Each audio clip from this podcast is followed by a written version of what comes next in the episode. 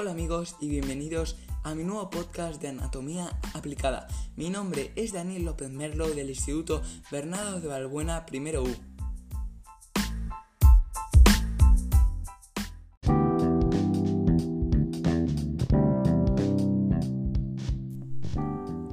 ¿Llevas un año o más intentando concebir un niño y a pesar de mantener relaciones sexuales frecuentes y sin protección aún no lo has conseguido? ¿Sabías que alrededor del 30% de los problemas a la hora de conseguir un embarazo corresponden a un factor masculino? Pues estas respuestas y muchas más te las contaré si sigues en mi podcast. En él veremos en qué consiste la esterilidad, causas, síntomas y, como no, las soluciones.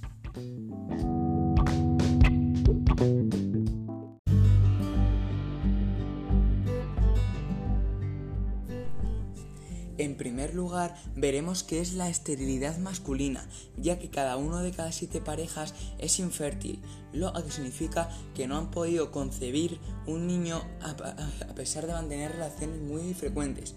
¿Pero qué es? La infertilidad masculina se debe a una baja producción de esperma, a anomalías en la función del esperma o a obstrucciones que impiden su salida. Las enfermedades, las lesiones, los problemas de salud crónicos, las elecciones de estilo de vida y otros factores pueden contribuir a la infertilidad masculina.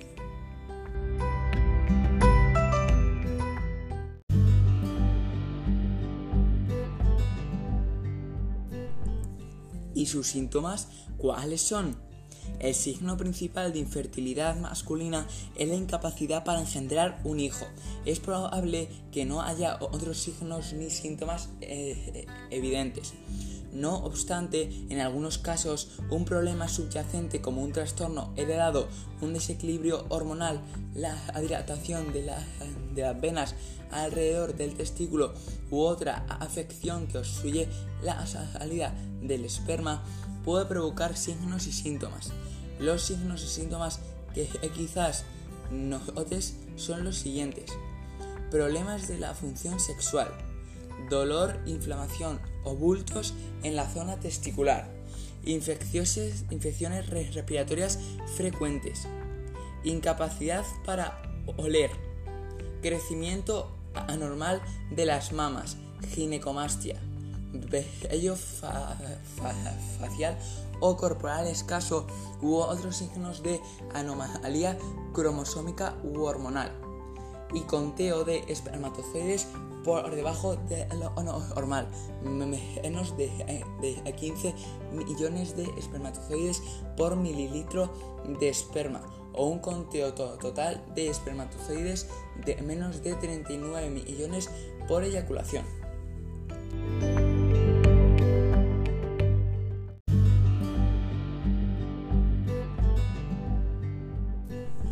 Como en cualquier enfermedad, síndrome o alteración en la fertilidad masculina, también existen unas causas. Entre ellas podemos encontrar varios problemas de salud y tratamientos médicos, como la variocele, infección, problemas de eyaculación, anticuerpos que atacan los, los espermatozoides, tumores, testículos no descendidos, desequilibrios hormonales, defectos de los túbulos que transportan los, espermatozoides, defectos cromosómicos, problemas con las relaciones sexuales, enfermedad celíaca, ciertos medicamentos y cirugías previas.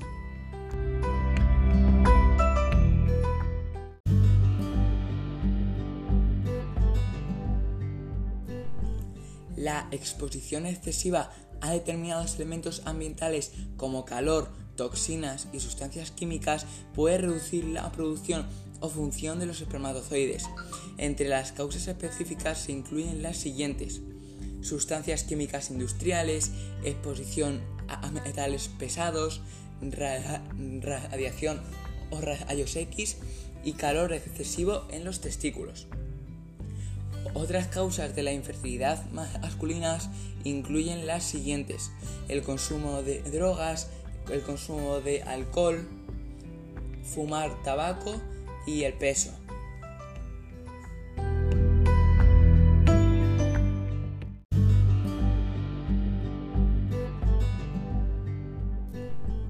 A continuación indicaremos los factores de riesgo vinculados con la esterilidad masculina, como pueden ser fumar tabaco, consumir alcohol, consumir ciertas drogas ilegales, tener sobrepeso, infecciones pasadas o presentes, exposición a toxinas, calor excesivo en los testículos, haber sufrido una lesión en los testículos, haberse sometido a una vasectomía o a cirugías abdominales o pélvicas importantes, tener antecedentes de testículos no descendidos, tener un trastorno de fertilidad congénito o tener un pariente consanguíneo con un trastorno de fertilidad, padecer ciertas enfermedades, entre ellas tumores y enfermedades crónicas como enfermedad de células falciformes y tomar ciertos medicamentos o someterse a, tratamientos médicos como cirugía o radioterapia para tratar el cáncer.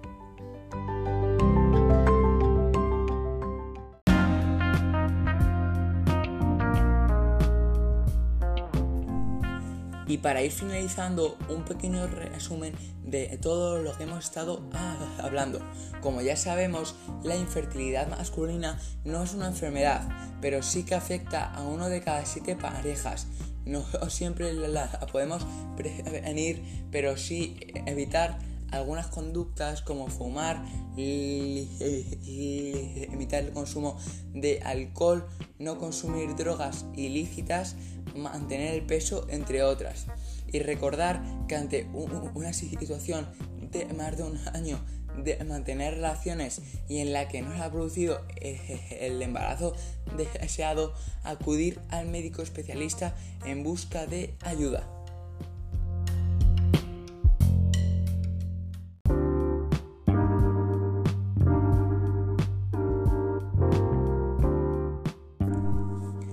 Bueno amigos, esto es todo por hoy. Espero que hayáis disfrutado y os haya gustado mi podcast y sobre todo que tengáis en cuenta mis consejos para estar siempre sanos. No os olvidéis que os espero en el próximo. Hasta pronto.